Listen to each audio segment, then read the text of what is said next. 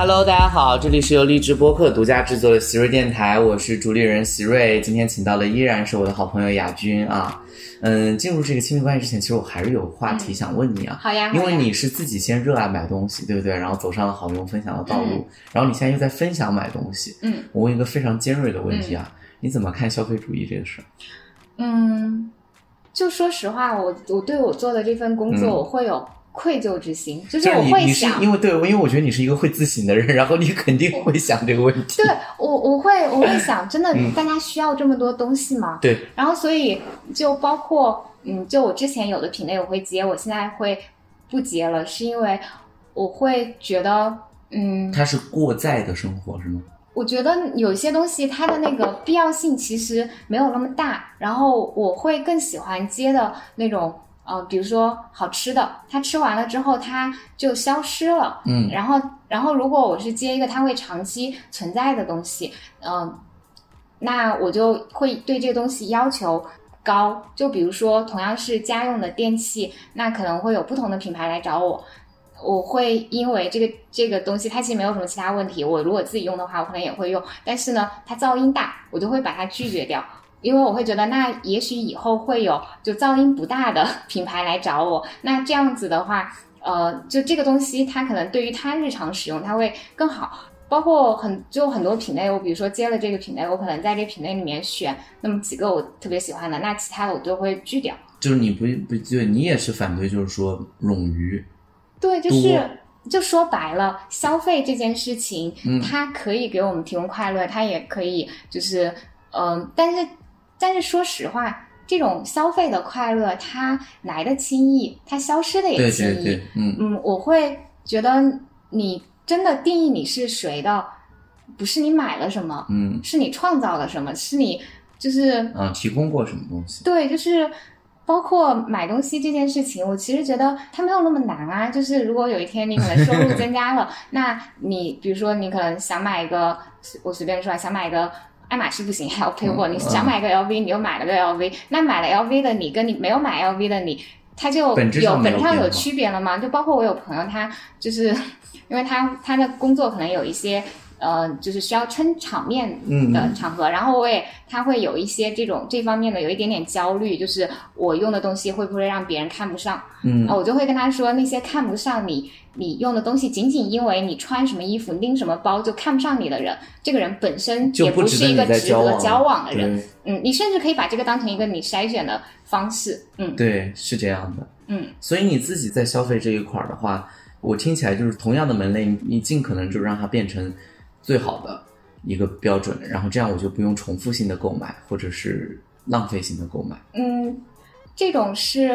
呃，它就不属于快消品。快消品的话，你比如说嗯那肯定会重复了对那肯定因为用完了就会重复得买用完了。但是但是像非不是快消品的，它是一个长期存在的话，嗯我就会。我拒绝的拒绝公关的原因，很多时候就是啊、这个品类我之前接过了，我觉得那个东西还挺好的，然后我现在也没有一个呃新的欲望说我要再去试试看有没有更好的，我觉得那个已经满足我需求了，所以我就不想再接了。哦，那你还挺好嗯的。那你自己的日常购物逻辑是什么？也是这样的。我自己的嗯日常购物逻辑，嗯，说实话哦，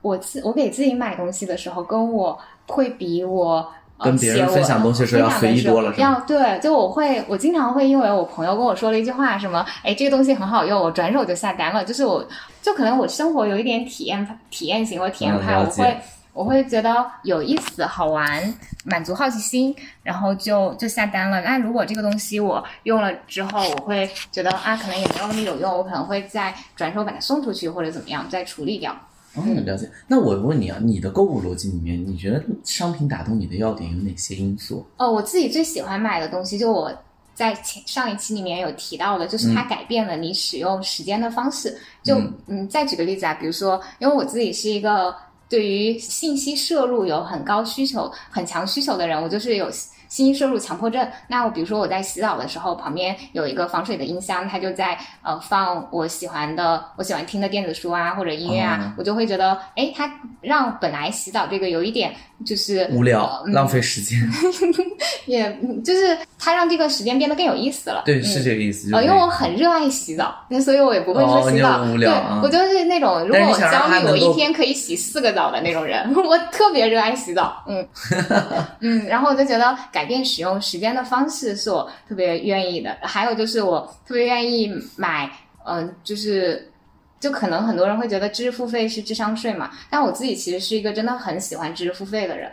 知识付费还就比如说真不是智商税。就比如说我哎听了这个课程，嗯就比如说我有一段时间我很喜欢看金庸，然后我就会去看我就我就会我就会去搜，哎，对，就比如说我就我就会去看理想上面买什么杨照他讲金庸的，然后会去买一个是叫沉默讲金庸的，然后我就会觉得啊他们讲的很有意思啊，然后我觉得很开心啊，然后也我觉得也很便宜，我现在甚至觉得很多知识付费不见得知识付费，很多时候它是情绪付费。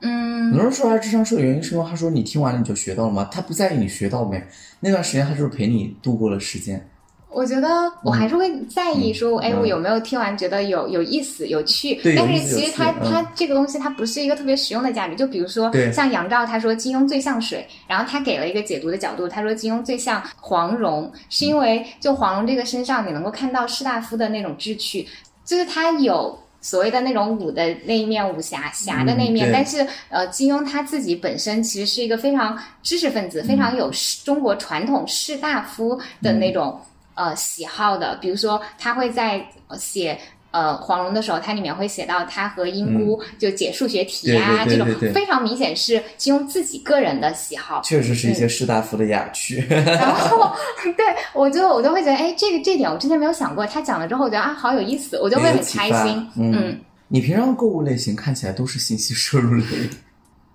我平时购物真的是信这个知识付费是信息收入类，信息收入类。时间利用方式也是信息摄啊、入。我想想还有什么？还有可能就是你日常生活中喜欢买吃的吗？会啊，就是吃喝玩乐的也会啊，就是嗯体、我喜欢为体验付费。了解。那你会去玩那种吗？就是那种店面式的，比如说剧本杀或者这种。哦呃，去过，但其实去的不多，就可能对你不会我为这种太宅了。体验，对我对对我我也愿意为这个体验付费，但是我就怎么说呢？就是可能朋友不够多，就大家也没有很频繁喊我。那你是不是很喜欢宅呀、不是你朋友不够多吧？是你自己更喜欢自己，呃就是倒也是，就是利用时间吧。就是我可以宅到。嗯，我现在是会呃跟自己说，就嗯比如说你在北京这样一个城市，如果你就是天天待在家里面，那你为什么要留在北京这个城市呢？就北京这个城市，它非常有魅力的地方不在于它有很多各种各样丰富多彩的有意思的人嘛，那你应该走出去啊，就是或者有很多展览啊，什么很多文化资源啊，嗯我就会让自己，比如说周末去看个展啊，见个朋友什么的。但是就是我如果自己比较舒服的状态的话，可能就 就是在家呃看看书啊，然后听听播客啊，看看剧啊什么的。嗯，你已经多少天没出国门了？我 多少天我来这一次我你这次还好，因为昨天晚上是我一个朋友，他要去美国读书，哦他离别我们见了一下。嗯如果日常的话，可能就出门频率很低，嗯。大概是多少？一周一次。差不多吧，可能可能一周，如果周末两天都出去的话，那可能就两次。嗯，天哪，那确实很宅很宅的住。不过我觉得一般内容创作者都有这个习惯。嗯，对，因为就我觉得很多就是需要书写啊或者摄入信息的，就是只能是一个人的时间来完成。就很快乐。这是也是很快，当然快，对对对因为全都是做你想做的事，情，定也是很快乐。就是我就会觉得，可能一个世界是虚拟世界，一个是现实世界。然后我在虚拟世界里面可以得到好多快乐，它可能会超过现实世界能给的部分。就比如说有段时间，嗯呃，就前两就就是前两天我看了一个韩剧叫《密会》，它是一个非常不典型的韩剧，它可能嗯讲的是一个不伦之恋，但是它里面 是一个一个钢琴少年、钢琴天才和一个比他大二十二岁的就女的，那个女的是。呃，其实是为上流社会财阀服务的，然后也是原来年轻的时候也是学钢琴的这样一个人，然后他们之间有一点既是师生，然后哦但是他们中间又有灵魂共鸣，就是嗯嗯，然后我在看这个剧的呃过程当中，我会因为这种里面的那种充沛的情感啊，然后它里面那种对于就是你到底要过什么样的生活，真实的生活，还是说嗯，就是别人都觉得你过得很好的生活。然后还有，就男主确定无疑的那种才华，就会让我觉得非常的羡慕。就是我在这个，对我就会觉得，呃，这个过程很快乐。包括之前有段时间，我把《钢炼》拿出来重新看了一遍，就《钢之炼金术师》，然后我也会觉得就好快乐，是可能就是我那段时间的快乐源泉。挺好的，我觉得一个人他能找到自己快乐的方法，而且他找到实现快乐的途径越多，他就而且对我来说很很简单，就是对它也很便宜，就是 对对吧？就是我我之前有想过，不需要花费。对，如果如果破产了，那也没关系啊，那我就就我就 可能带杯水去书店看书，就很多书店他也不会在意你在那边看一整天书啊，不在意。那我就就这个世界上有能够让我过觉得过得很快乐的非常便宜的方式，嗯。所以大家可以培养一些便宜的爱好。对，其实所有精神性的爱好大多数都不贵，对，就是是这样的，而且更更永久一点，嗯，持续的时间会长一点，嗯。来吧，那就回到正题来聊一聊亲密关系。嗯，我们认识的时候你就告诉我你结婚了，嗯嗯。你们是啥时候结的婚？我们是一九年结的，一九年，现在是两年，谈了多久结的？呃，应该谈了有四年吧，就一五年夏天在一起的嘛。什么时候那个相遇的契机是什么？那那那个时候不就是你刚好开始做亚军的好用分享？哦，还不是，是因为我一三年就做了这个号。对，但是你那个时候就是准备全全力，就是对对对对，嗯。是啥契机你们认识的？哦，我们契机是在一年前一四年的时候，嗯，我当时用了一个呃，算是交友呃，算社交软件啊，对，一个呃一个社交软件，然后。那个社交软件当时刚好办一个活动，就七夕活动，就是你可以他们提供经费，然后让一个男生去，呃，跟一个女生在一起，以有点像情侣的方式，你们可以在一起度过一天，然后比如说吃个饭啊，看个电影啊，这个，呃，他们会报销。然后我当时就在看有哪些参加的人里面，我就觉得，哎，他长得比较顺眼，我就选了他，然后就一就一起出去，呃，吃个饭，看个电影，但当时也没有在一起。对。那是事后是怎么了呢？当时有很来电吗？也没有。但是，但是我当时就是呃，见他的第一眼是，我觉得哎，这个男生很清秀，就是我觉得他长得像春天，就是嗯，当时是夏天，但是他在哦，他应该是打个车过来吧，然后我当时在外经贸，我当住外经贸附近，就我上车的时候看到他。的脸，我当时觉得，哎，有一瞬间，我觉得他长得很春天，但是我那个时候也没有说就是就很喜欢他或者怎么样，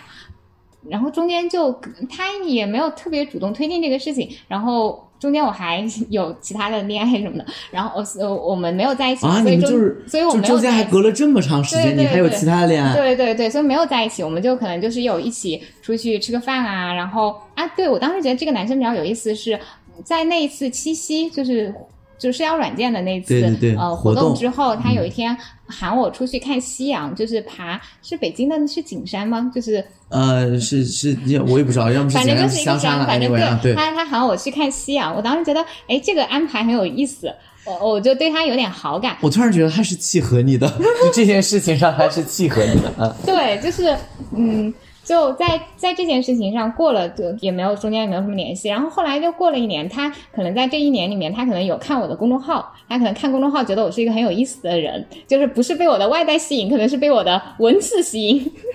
然后对你们那个时候就是有有朋友圈什么的，就对对，他能看到我的朋友圈。对，然后但是他那个时候也应该知道你也谈在谈恋爱啊。但我中间又分了嘛，就是我那那一段谈的非常的短暂。哦，了解了。然后后来他又重新追求你吗？他也他也其实也谈不上什么追求啦，就是我当时嗯要去看一个建筑。就北京红砖美术馆啊，我知道，我去过想去看一下。然后他因为他工作是跟建筑相关嘛，他就说，哎，他也感兴趣，他愿意去。然后我们就约了个时间，本来准备去看这个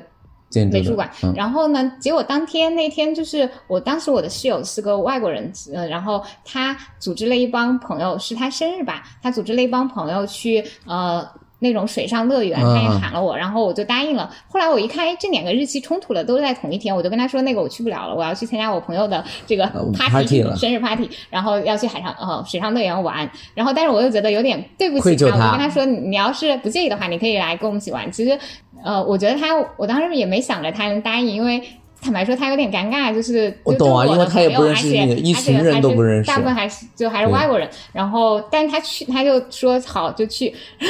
特别逗。我们第一次见面呃不是第一次见面，就是我们这样的，就是在时隔一年之后的第一次约会。然后，其实我们因为在水上乐园，我们穿的是泳，都其实都是泳装嘛。然后，然后他。跟他的朋友就是聊到，哎，你们比如说一起玩，你们干嘛了？然后就说 他跟他朋友说，就我们是去了水上乐园。他朋友就说，哇，这个女生好敢。就但是其实嗯对于我来说，我那个时候就是。我我你没有那么多想法我对我对我我因为完全就是对他没有什么那种心思，也完全不会在意这个东西。嗯，了解，嗯，好有趣的一个相遇经历。然后那次之后就互相有呃，那次之后他就就会喊我出去玩啊什么的，然后也会给我微博留言什么的，就中间就会我妈妈她有她有可能有看我微博，她有跟我说她觉得这个男生喜欢我，我说怎么可能呢？你，嗯，然后呢？后来他应该有跟你明确表达了，对呃，不对？再再后来他就跟我说了嘛，然后对对，然后我当时的第一反应就是，我就是就是想跑路，就是因为嗯，就可能那个时候我也没有特别想要有这种男女朋友的关系，啊，没有就我是恋爱的需求，就是我是觉得感情里面你们两个人。这个感情质量，就是呃，其实都不是重要的，不是说这个这段关系被打上了是友情的名义，还是爱情的名义，还是亲情的名义，这些就在我看来不重要。重要的是你们俩在一起的时候，你们两个人相处舒不舒服，你们有没有相互尊重、关照彼此，然后你们在这段感情当中，你有没有觉得，哎，自己的生活变得更有趣了、更有意思了，然后对自己更自信了？就是这个这段关系它本身的质量怎么样比较重要。至于这段关系它套的是一个什么名称，我我其实一点都不了关心解了解。所以，嗯，然后那个时候他又跟我说他想呃做男女朋友之类的，我当时就第一反应是呃拒绝，然后但是他就说那你不用着急走，然后我们可以再聊一聊。我们当时就在马路牙子边上聊了聊，然后然后我后来就想。就是我也没有那么排斥谈恋爱，对你也没有抗拒这我件事儿也我也嗯觉得这个人也很可爱，那我们试一试。而且说实话，那个时候的我对呃，就是一段就是所谓的有名分的关系，就是什么这种嗯男女朋友的关系能够持续多久？呃，反正 你也没有太多的期待我也没有什么期待，因为但是我觉得按照我的经验，应该不会。嗯，然后，然后就就在一起了，在一起了之后就发现，哎，就是好像好像还呃蛮适合的，蛮适合相处的，嗯。然后就就在一起相处，也没结果也没想到自己预完全没期待的感情相处了这么久。就是说完全没有期待也是假的。我我我的期待就是，我希望我们俩在一起的时候，两个人都是比较开心的，然后就是早早期没期待吧，应该这么说。呃对对对，对，就是我就会希望我们可能我对感情的期待就是，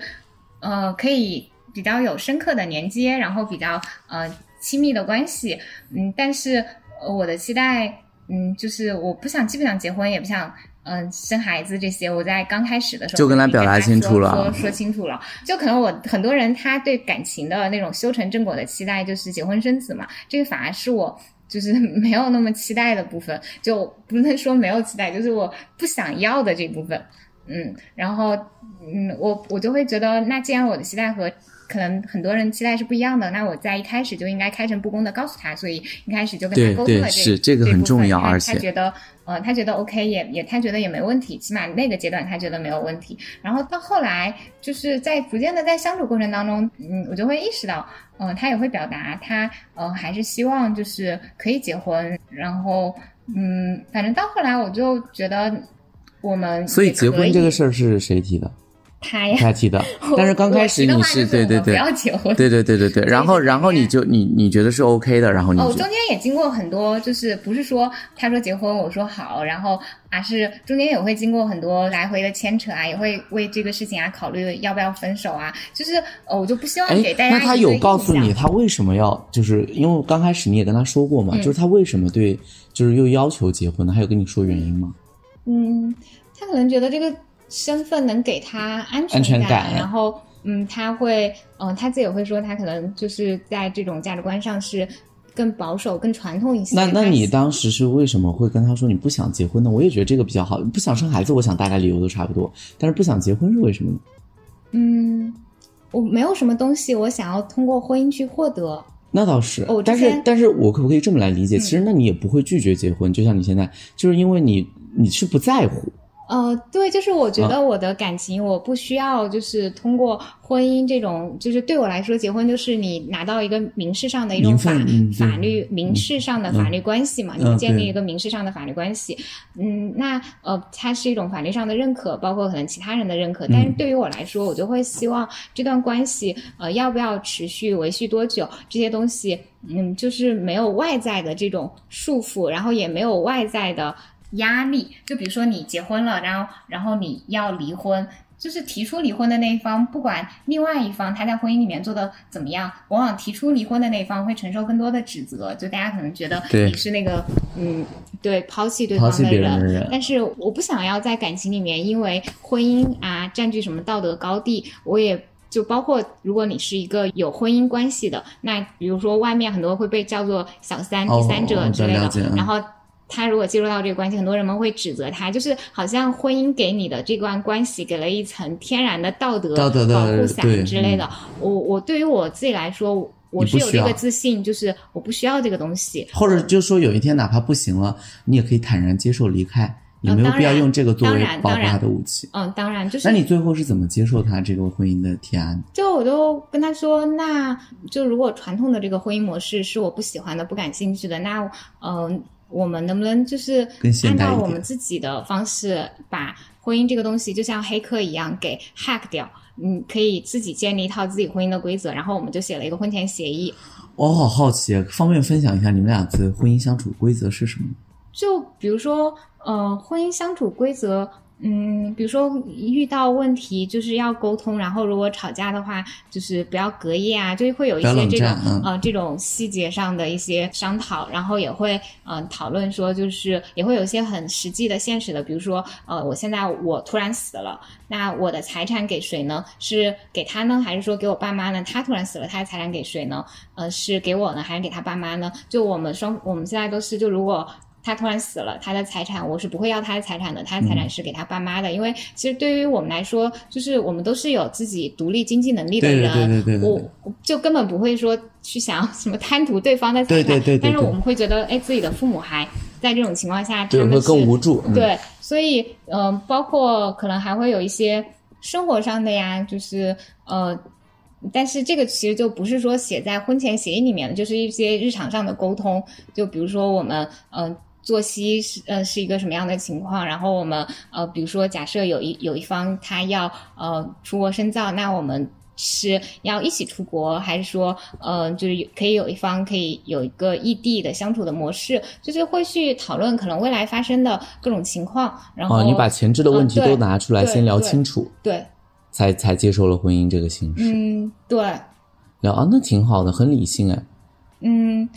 我就会觉得，我之前看呃李诞他讲过一段话，嗯。大概意思说他希望婚姻这个东西，嗯、我忘了是怎么说的，但可能好像是如果你们之前就有一些前置的一些规则和约定的话，嗯、那到了某一天，就假设你们这个关系走不下去了，然后这个东西它的存在也会使得你们即便想要伤害彼此也做不到。对。就嗯，就我自己本身是一个，我觉得不要去考验人性，嗯，嗯，我既不想考验自己的人性，我也不想考虑考验对对方的的人人性我就嗯。会希望，那我们在前置有规则的情况下，就是假设有一天，假设我自己，比如说丧心、丧心失心疯了、丧心病狂了，比如说假设，嗯，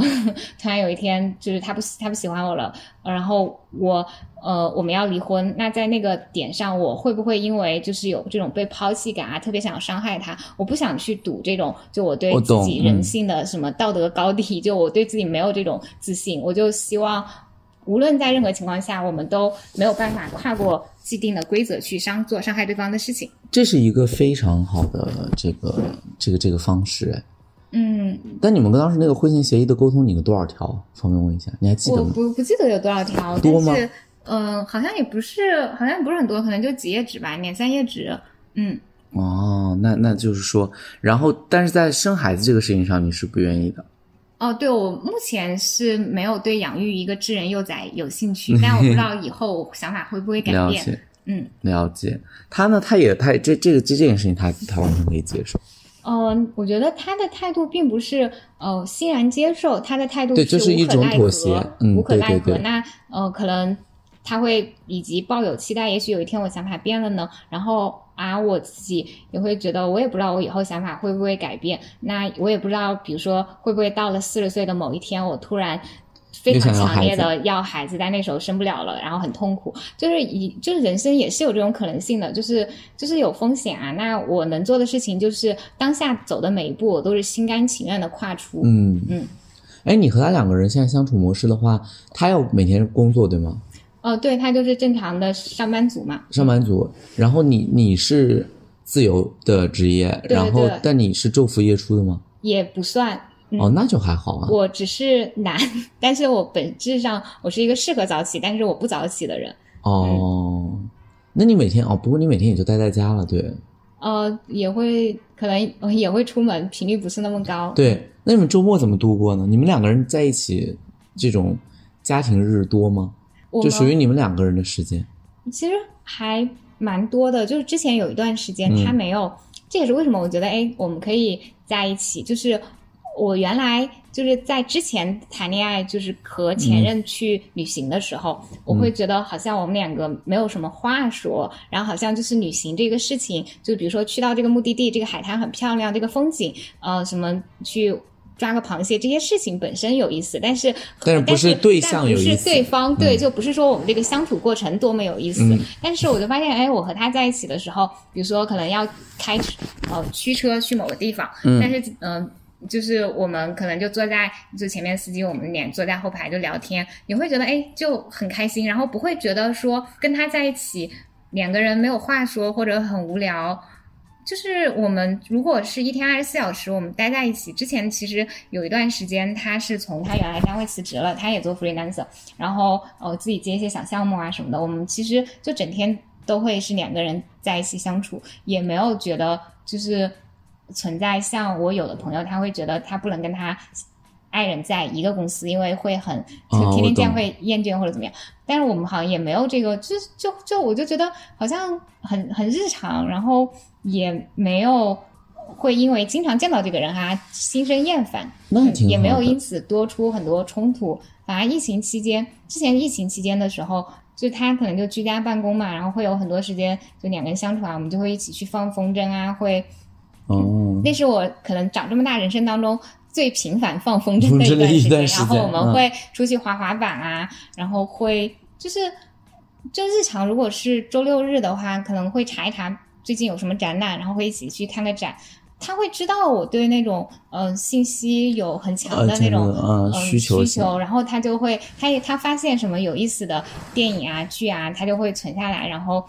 就有点像小朋友献宝那种心态，就说哎你看这个剧呃就我查的评分蛮高的，我们一起来看嘛，我就会觉得还蛮好的，我也会很开心。然后我自己平时如果有什么嗯特别喜欢的想看的剧，如果也是他感兴趣，我们就会一起就一起看。嗯，但我原来是那种。我如果觉得这个剧很好看，我就会自己立刻自己一个人就就看了。然后，而且我自己看剧往往都是两倍速。然后他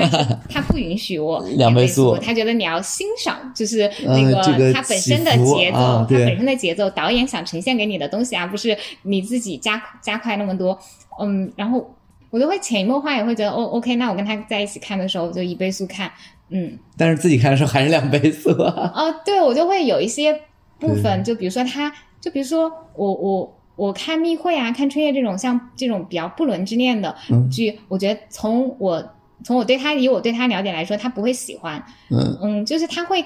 就怎么说呢？我我们但是我们会有重合的部部分，比如说什么悬疑啊、侦探啊、破案啊，呃，什么犯罪啊，然后嗯，然后那我们就一起去看那一部分。然后像我自己就我自己喜欢他可能不一定喜欢的部分，我就自己一个人看。嗯。但原来是那种我们俩都喜欢的部分，我也想一个人看。但是现在的话，就会我就会了解说，如果很多事情你们都已经在一起了，如果很多事情你们还是分开分开做的话，那你们在一起的意义是什么呢？原来我原来谈恋爱就是我的对象和我是就前任和我是可能是类似的人，就我们是都允许对方说就这件事你觉得有意思，然后我们就分开去做了，而不是说一定要我们俩凑在一起做。然后后来可能就是太独立了，吧，就太冷淡了，又没有对对对，就觉得好像有没有对方无所谓。最后。就走不下去了，嗯，对，所以制造两个人共同的事很重要，我才会问你们有没有在一起做什么。你们结婚的那个时候，双方父母都，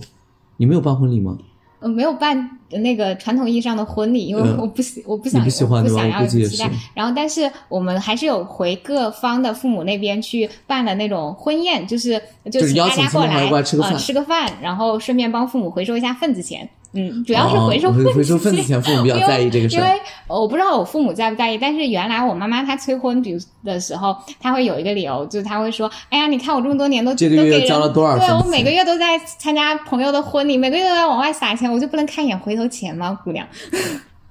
了解，丫。头。但然后我是你们其就会觉得实，在嗯做婚礼的时候，应该是比较从简的吧？以你对啊，的性格对，啊，对啊，就是，呃，就我们办了年场婚宴，然后年场婚宴都会以我们觉得比较舒服的方式来办。比如说有一个是有一个在我家那边婚宴，就是我们两个人在台上拿着话筒，然后讲，就是问对方一些问题，嗯，然后就有点像相互采访一样，就是我们的发言环节。然后在他家的那一场是我们两个各自讲了一段话，嗯，就比如说我就是我会我会讲，嗯，就我不觉得婚礼就是什么一个女人最幸福的一天啊，我觉得我觉得人生就是幸不幸福跟这个没有什么关系，我非常而且我也不觉得什么婚礼这个东西就是嗯是我被。我爸爸妈妈把我交给了对方的家庭，我也不觉得是这样。我觉得不是说就我爸妈他就少了一个女儿，是说就可能双方就是家庭里面就是会有了一个更多的连接。嗯，就是我我我想现在想起来，我当时那个发言就基本上就是对传统婚礼的吐槽，挺好的。然后我也不相信，我也不需要不相信什么，呃，对我在婚礼上有说，我不需要你承，不需要对方跟我说什么要什么永远爱我，我就觉得你就爱我到你不爱我的那天就好了。嗯，然后你可千万不要就是不爱我了还死还死撑着说爱你，我觉得那个简直对双方都是折磨。会太就怎么说呢？是对我最大的羞辱。嗯，哎，我最后有个问题，这个婚礼特别好，但我觉得现在办这种婚礼，你知道最难的地方在于，就是怎么跟爸妈解释，爸妈怎么接受的。哦就他的父母也要接受，你的父母也要接受。我觉得可能是因为我们年纪已经比较大了，双方父母期待我们能够在一起，已经期待很久了。他觉得我能够答应结婚这件事情，简直都不可思议，你知道吗？就是、所以就在这些事情上觉得都是小事儿。对对对，就是你结婚了领证了，这是最重要的。嗯，因为包括我，就是比如说，可能不管是我爸妈还是他爸妈，就听说我我居然同意了，他可能都是彻夜开心未眠，就觉得不可思议。哦，特别好，特别好，那那就行，因就是为我我你一开始就把父母的期待已经压到很低了。我身边有非常多的年轻人这两年开始结婚嘛，因为我差不多毕业就身边再大我两岁就开始结婚，我也去，我能很明显感受到他们的不开心。呃，就是在就是不要说婚礼当天是最幸福，婚礼当天他们最不开心的可能是谈恋爱到现在，为什么呢？因为他们的婚礼不是自己说了算的。那可是可以跟，就是怎么说呢？可以跟父母沟通吧，哦不不不，他们父母就是要有那种非常、啊非常豪华，呃，都不是豪华，一种就是呃第一，首先是规矩特别多，因为湖北或者各地本来就有很多规矩，嗯迎来嫁娶啊、迎亲什么的，就是首先那个。第二个规矩特别多以外呢，其实邀请的人不是他们来决定的。哦，就是说，其实他们会回的，当然他们回北京那一场是最放松的，因为他们就是各自的朋友、同事，那就是最舒服的状态。但回去之后，你请来了很多亲戚，都是由你的家人们来决定的，然后嗯很多你都可能不认识，甚至都遗忘了，然后过来，然后你得做一天的迎宾，然后笑脸，然后基本上是婚庆公司在承办，因为大家现在工作忙了，嗯嗯自己是没有那个，或者我觉得他们也没有你这个能力可以自己去写这个文字，或者是也没有那个心力去写。于是交给婚庆公司的承办就是尴尬而又这个油腻，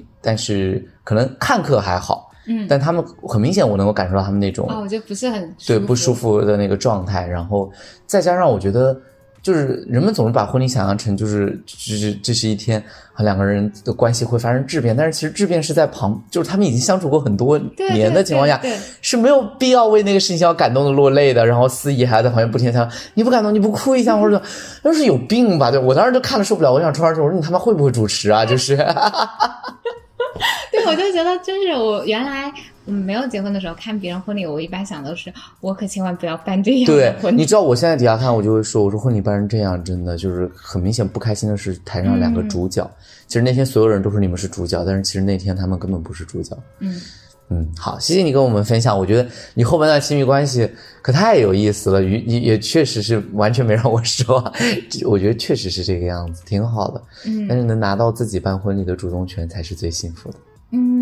嗯，可能因为之前就跟他们说了，已经。就是我不办婚礼，然后到哎还觉得期待的问题，居然还愿意满足我们办个婚宴，就其实是期待管理的问题。但是我就是说，其实很多人办了很多婚礼，为别人办了很多婚礼，唯独没有自己办过婚礼。嗯，那可能就是能不能在这个整个你可能有很多你不喜欢的环节当中，有没有办法去插入一个在满足了父母之外，有没有办法插入一个你自己想要在婚礼上做的事情，然后就是。你就是商量一些小的环节啊，多少有一部分是你自己想要的，你自己喜欢的，可能就会觉得哎，会会爽一些。是的，反正我觉得吧，去仪式化是最好的，因为这些仪式大多数都不是自己想要的。嗯，对，就是嗯，如何把一个东西从被动变成主动，就是。